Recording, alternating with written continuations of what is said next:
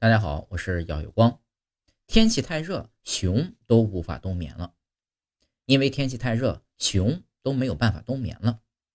在俄罗斯的阿穆尔地区，棕熊正处在一种尴尬的状态。它们早就贴好了秋膘，做足了冬眠的一切准备，可是温度却迟迟不降下来，它们实在睡不着。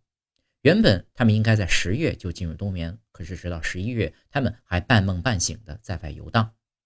根据报道。今年的阿穆尔地区在十月和十一月都出现了破纪录的高温，这不仅会延迟熊进入冬眠的时间，还会让它们提前醒来。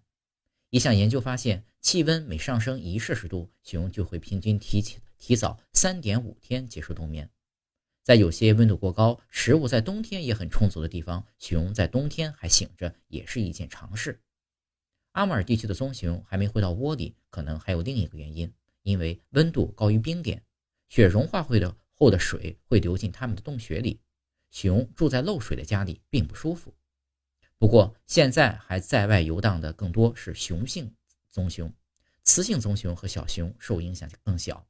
小熊身体能够储藏的能量更少，而且呢每单位体重的基础代谢率比成年熊更高。熊妈妈会格外注意，不让小熊在冬眠准备阶段消耗过多的热量。因此，躲在洞穴里安心进入冬眠才是最好的保护。